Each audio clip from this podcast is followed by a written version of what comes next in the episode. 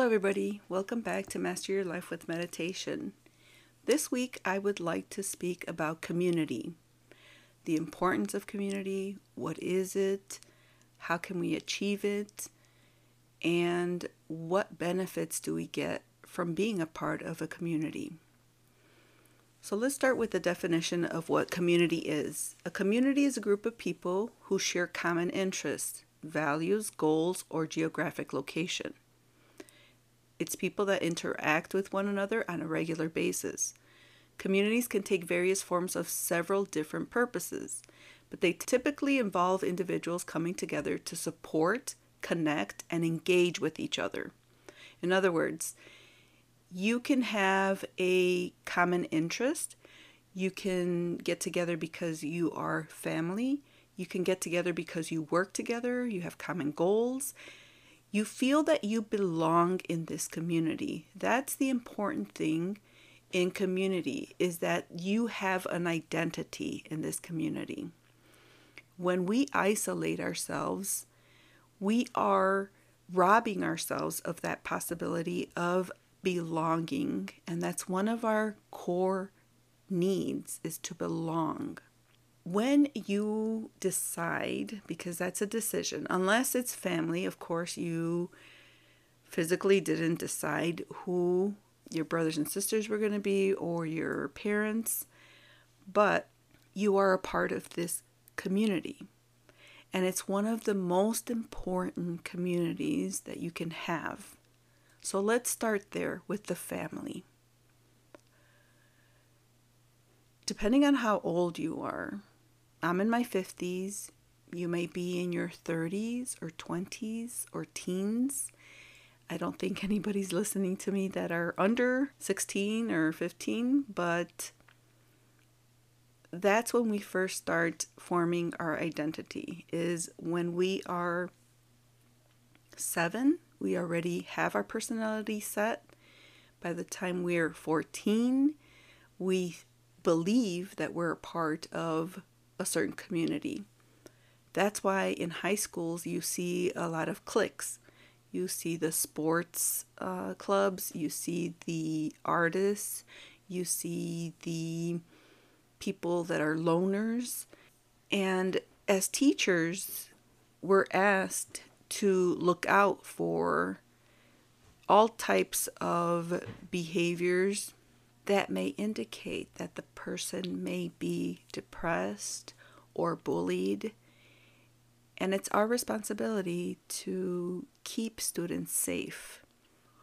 When we in the classroom build a strong community in our classrooms, we are teaching our students the importance of being kind, of being safe, of sharing, helping each other, and doing your best.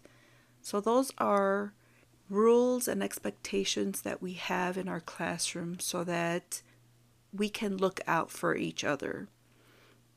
A teacher with more than 20 or 30 students, it's impossible for us to know every action that is occurring every day in the classroom unless someone shares it or we observe a bullying incident or we notice that someone is keeping to themselves, it's important that we all know what healthy relationships are. And in order for us to grow, we need to express our thoughts and our feelings with others. That is the way that we grow. And because we need the support of others, we need to have enough emotional intelligence to recognize what we feel, regulate that, don't feel threatened or take other people's comments or ideas personally.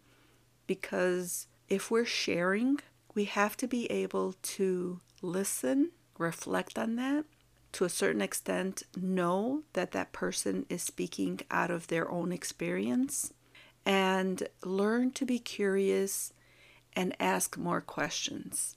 That the other person, if they're saying something that's hurting you, then you need to express that. You need to say, I'm feeling frustrated or I'm feeling a bit angry at what you're stating now. Can you please explain why you made that comment? If you are a part of a community, I think that one of the ground rules in being a part of that community, and say it's your family. If you have difficulties with your siblings or your parents, shouldn't that be the first place where you can express how you're feeling? I know that it's the most, it's the quickest solution to just let things slide, to just avoid certain comments or certain jokes that are, oh, I'm just teasing or I'm just playing or, you know, I didn't mean that. But they they hurt.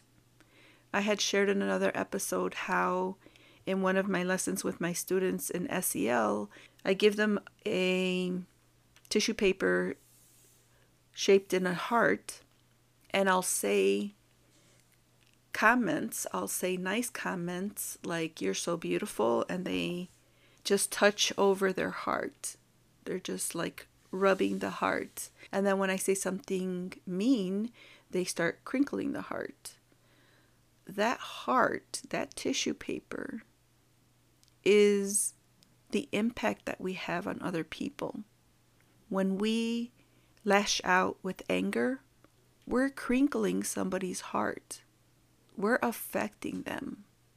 And no matter how many nice things you can say to ask for forgiveness and to change your behavior, and that's all good. We want those things because they're healthy to apologize and to make an attempt not to repeat that abusive behavior or maybe you don't see it as abusive but to the other person it's very very hurtful you might use words to manipulate and control other people and you don't see it that way you just feel like that's the way that other person should behave and that is the problem. When we don't see that the words that we convey are hurtful to someone else, and nobody can know that those things are hurtful unless the other person shares that. So it's a reciprocal relationship between you and others.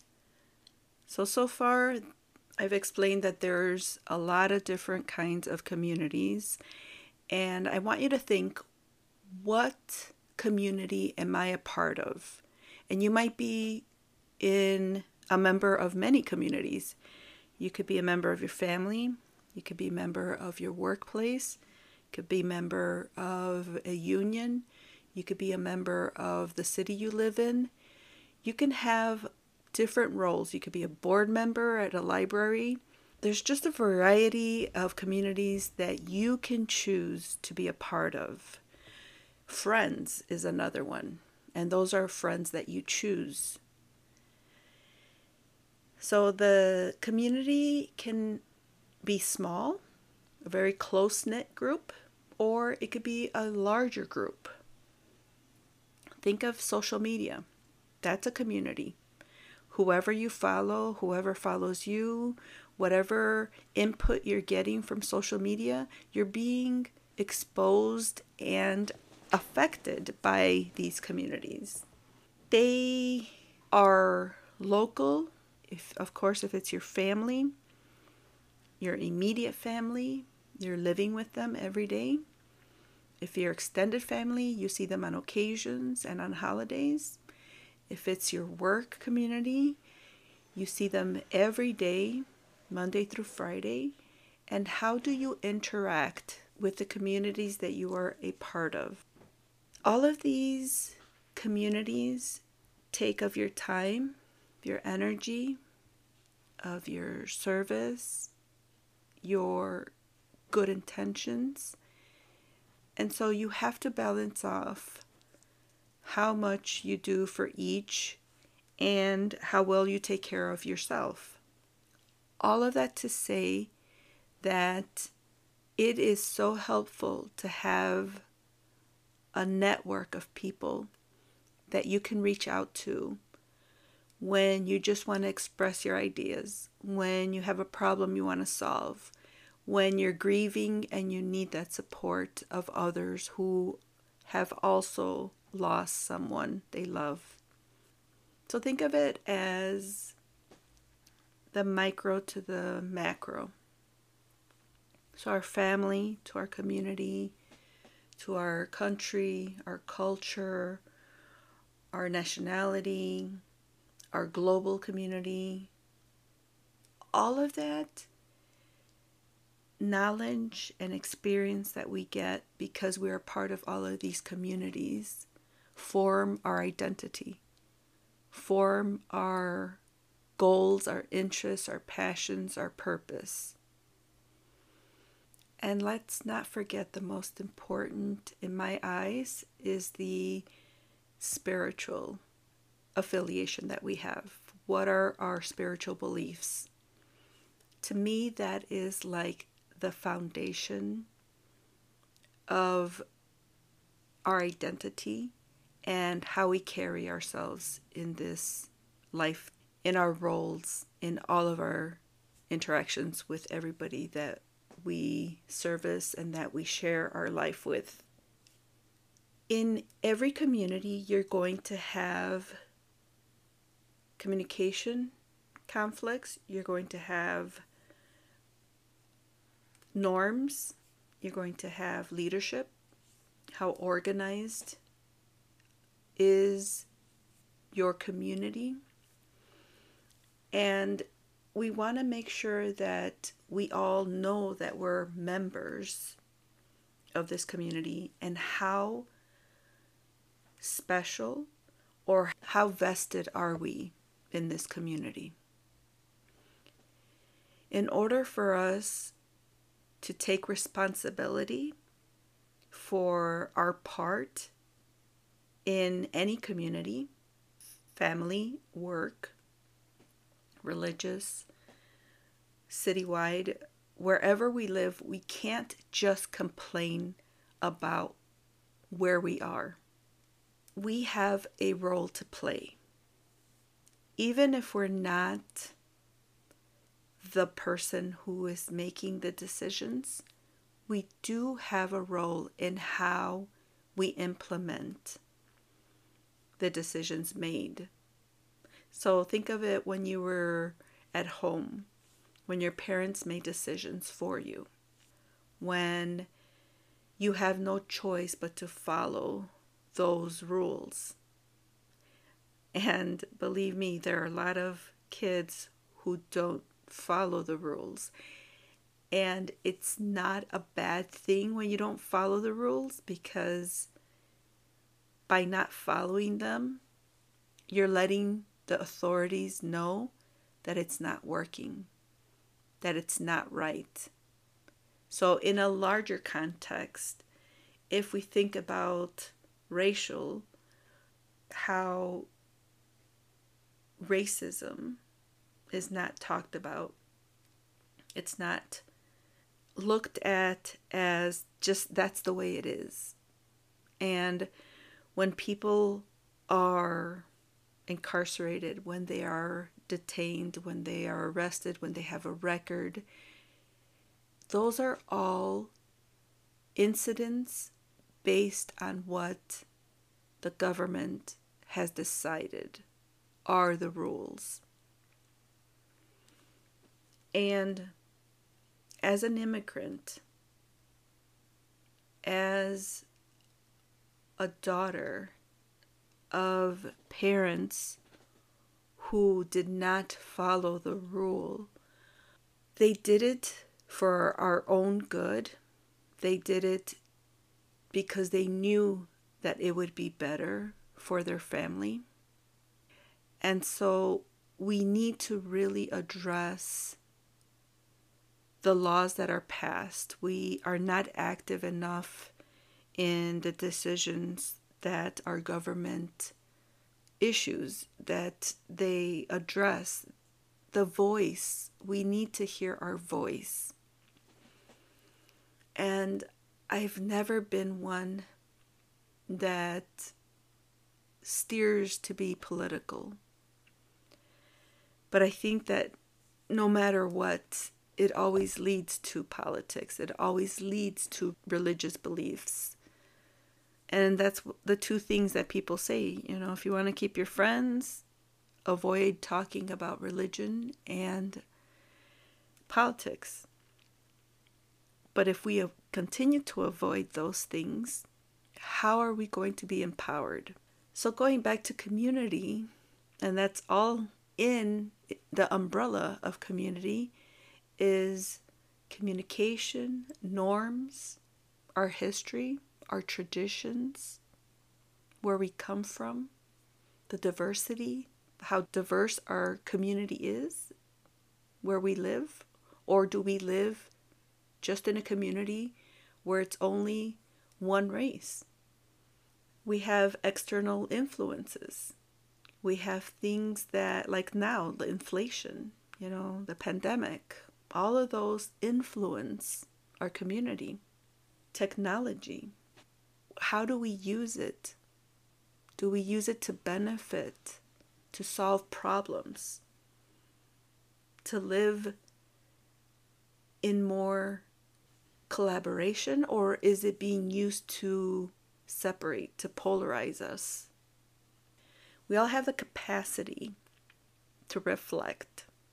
That's one of my goals in this podcast is to let you know that community is very very complex but when you meditate it's a simple practice but it makes you aware of all of these complexities it allows for all of that space. And not in a way that you're the powerful person that needs to dominate and enforce and change others. It's all internal in the practice. And so once you sort out all of your inner conflicts, all of your wars that you have inside of you. Because a lot of us have a lot of internal, we internalized a lot of messages from our conditioning growing up, thinking we weren't good enough, thinking we didn't belong, thinking that we weren't smart enough. All of those wars, all of those internalized beliefs that keep us small. That's what we work on in meditation. We observe them. And by observing them, we acknowledge that they're there. Because the more we deny them, the stronger they get. But when we can accept, that's a belief, it's an internalized belief and how true is that? When we do agree with those negative internal beliefs, then that limits our willingness to be a part of the community, to help others, because we don't feel that we can even help ourselves.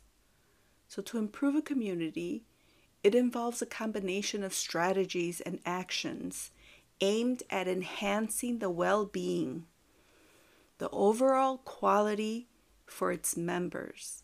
So you're not just thinking about yourself, you are thinking about the collective. So we need to begin to engage and involve others by just inviting them. Sometimes we're so separate from our extended family or even our own siblings that it's so easy to just let weeks and months go by without actually communicating.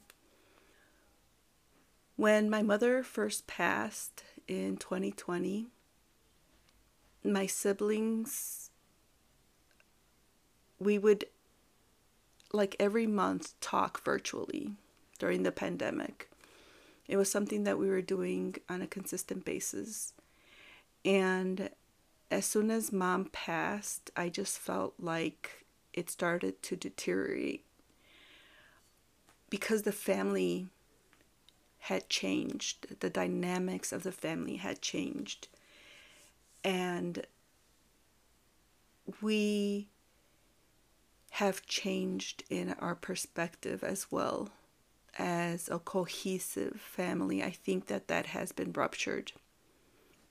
And unless we acknowledge that that is the case, we can't do anything about it because the first step in anything is to identify what the issue is. A lot of things that we have to do is we have to make sure that we respect the diversity. And diversity is not just about race, diversity is of how we each think of ourselves and our community in a specific way. And the most destructive thing that can occur in a community is to have rigid beliefs where you're not flexible. Because believe me, when our family was dissolved in a way because our heart of the family had passed. And now we're trying to restructure our lives around the strength of our family, which is my father. And how do you do that long distance? You know, how do you continue a relationship as an adult when you have your own family and you have your own grandkids now? And you have to realize that if it's important to you, you're going to make time. You're going to plan things out so that you are able to spend time with your siblings and with your parent or parents if you still have both. And one of the biggest things that I think are important is safety. If you don't feel safe to share what you think with those around you, that hampers your abilities and how can we learn to feel safe in a community? Say it's in the work in the workplace. How can you feel safe sharing your thoughts? And a lot of your thoughts are going to be wrong. Can you have people that can help you see it a different way? Instead of just judging you and shutting you out, giving you the cold shoulder because they don't agree with your opinion or your remark? Can you have people who, no matter what you say, are still on your side and have patience to show you a different way or give you hope that things can get better? And there's also the practice of organizing. There's nothing that one leader can do that's more valuable than the group working together. I think that we're shifting from a perspective of the leader knows best to what do we all want to work towards it's shifting from an individualistic perspective to a collectivist. We need the majority to push their weight. We need the majority to be invested in the community. And to improve a community, it needs to be an ongoing process that requires collaboration, patience, and a commitment to a positive change. It's essential to involve a diverse group of stakeholders. Like I said, not just the leaders. We need, say, in the work setting, I work in a school. So you need not just for the superintendent to have all these ideas or to impose things. A good leader is going to listen more than they speak, guide and coach more than they dictate, respect different opinions, and encourage participation. You have parents that need to work with teachers, teachers that need to work together in groups to get the work done, principals who are compassionate and also they expect high standards from teachers. In the family, we need parents that can collaborate and work together, and that it's not just one parent making the decisions. And we need parents to be able to listen to their children and that their children also respect their parents so that it works and that there is problem solving going on and that depending on the age and how appropriate it is, to share and to acknowledge all the emotions, all the changes that are going on in the family. So, community is very complex, and communication and emotional intelligence is crucial nowadays. So, if we can have a few minutes of meditation now to just think about community.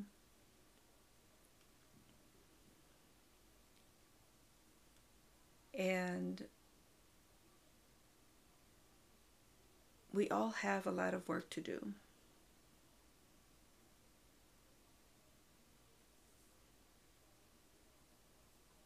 But it can be done more efficiently when things are stated, when it's organized,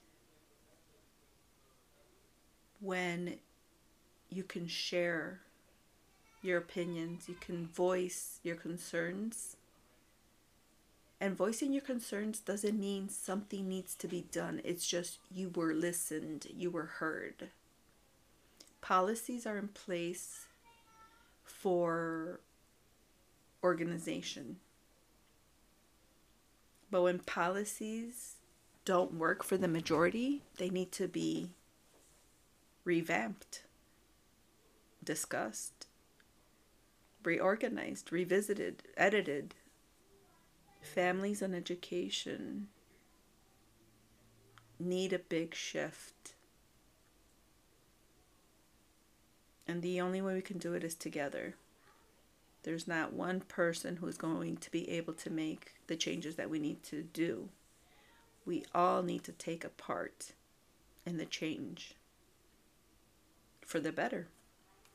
Like I said, we need to be committed, have responsibility.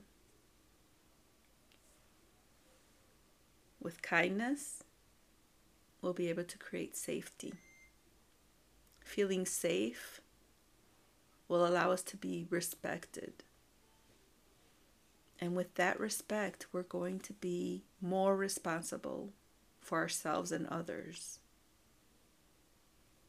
And we're going to have healthier environments to live in. So, community is so important. But like I said, it has to start with you. Constantly go back and look at yourself and acknowledge the mistakes that we make. Acknowledge our judgments towards others. Where do we close off instead of staying open? Forgiving others for impulsively speaking up without thinking. And really questioning, really digging deep does this person really believe this? And why? And can I offer another perspective?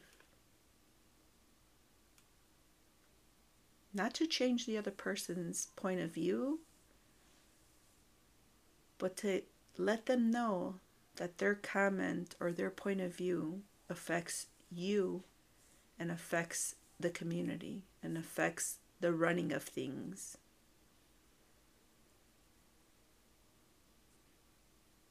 So let us begin. Sit somewhere comfortably. Notice your feet on the floor.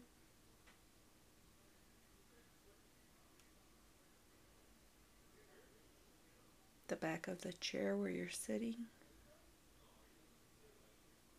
where your arms are resting. Your eyes closed lightly.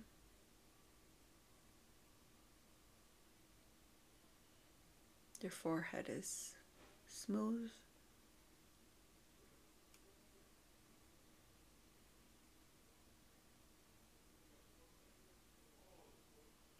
Connect to your breath.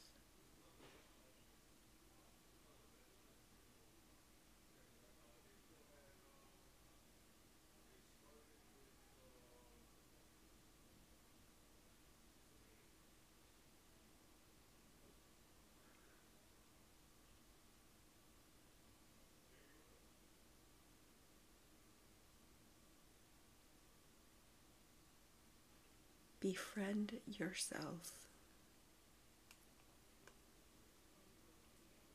Before we can truly say we're a friend to someone else, am I a friend to myself?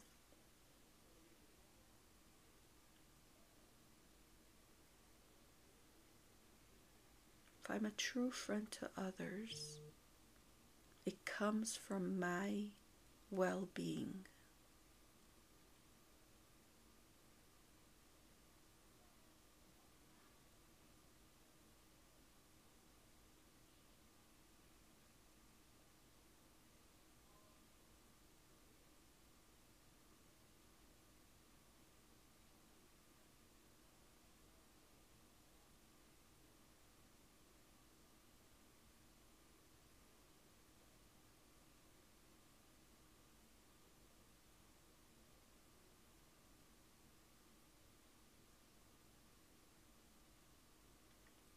Having trouble settling your mind and your breath, focus on the fingertips of your hand.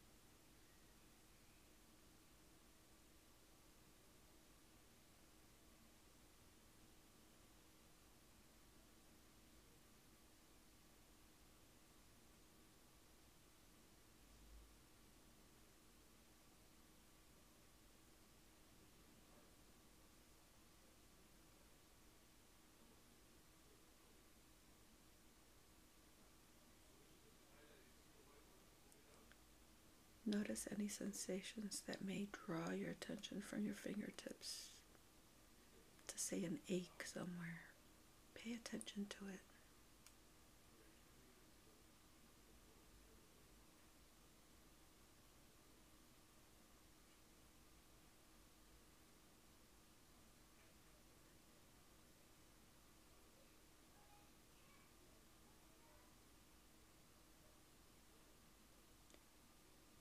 Give it attention at once.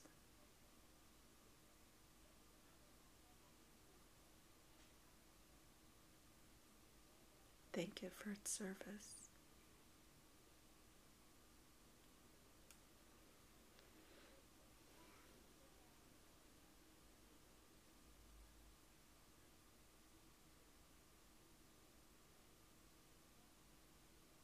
You may even experience a sigh of relief.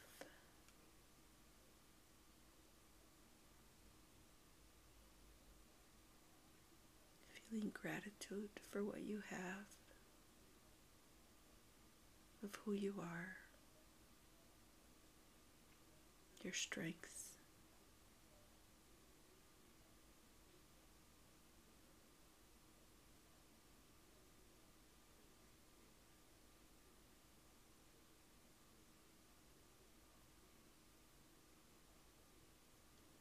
of your desire to grow in love and connection.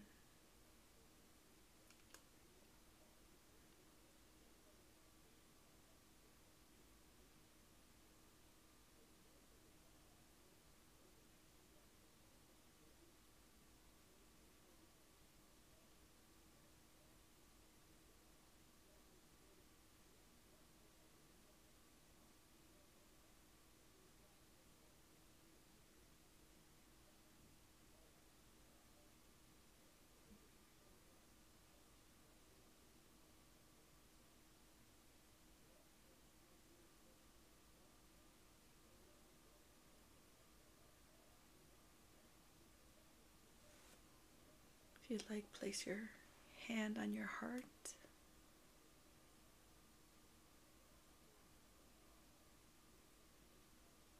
Enjoy the sensation of warmth.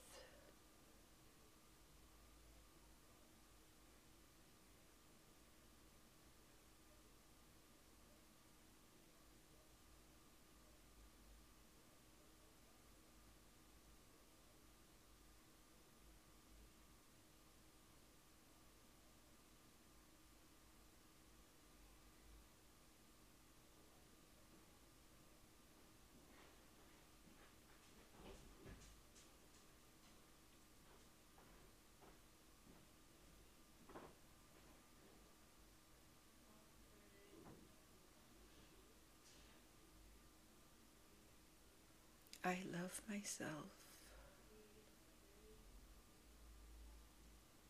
And I am open to loving others.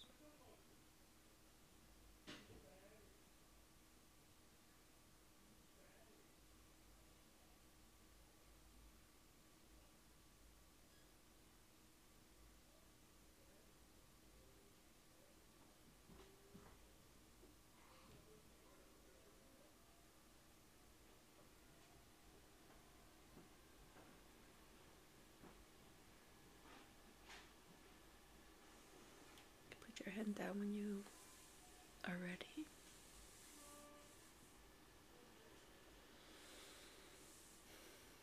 Open your eyes slowly.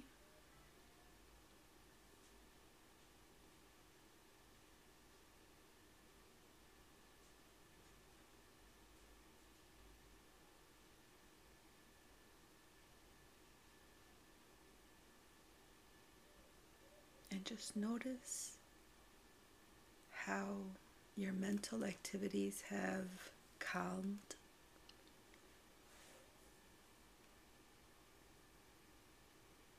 How your perspective is internal.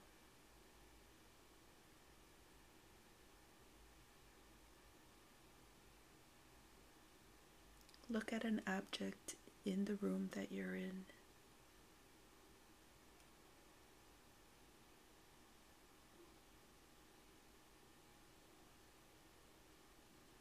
With this presence, you don't judge it. You don't think about what's next. You don't think about how I obtained it. You just look at that object with neutrality.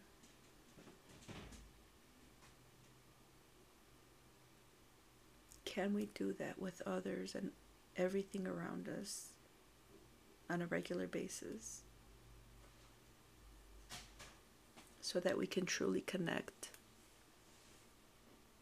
and begin to have clear dialogue for everyone's benefit. Have a great day. You can do amazing things with the correct mind and an open heart. Till next time.